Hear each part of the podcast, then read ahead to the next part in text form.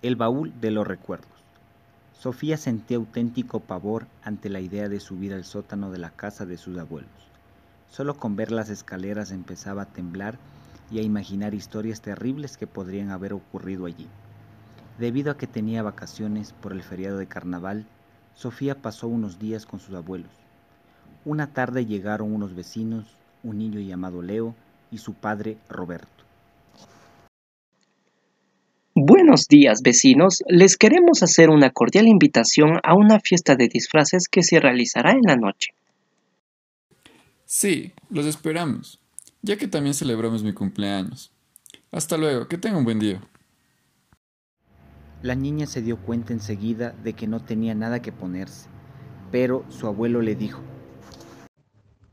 Sabes que en el sótano están los trajes y sombreros viejos de la abuela. El hombre lo dijo con mucha cautela porque sabía el pánico que sentía su nieta solo con pensar en subir allí. Sorprendentemente, la niña dijo, De acuerdo, subamos a buscar mi disfraz. El sótano estaba oscuro e impregnado con un fuerte olor a polvo.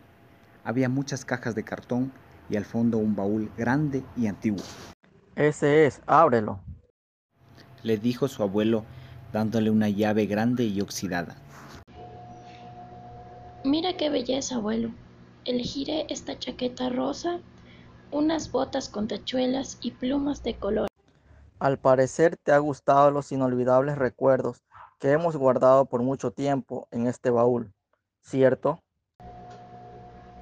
Sí, realmente hay hermosas perlas, trajes llamativos de varios colores. Pero, ¿por qué mi abuela tiene una variedad? Pues sabías que tu abuela era una artista en un teatro de la ciudad. ¡Qué genial! ¿Y por qué dejó la actuación? Pues en aquella época las cosas eran diferentes y las mujeres solían dejar de trabajar cuando se casaban. Mañana en la fiesta hablaremos estas anécdotas ya que la abuela del vecino era una buena amiga de mi esposa.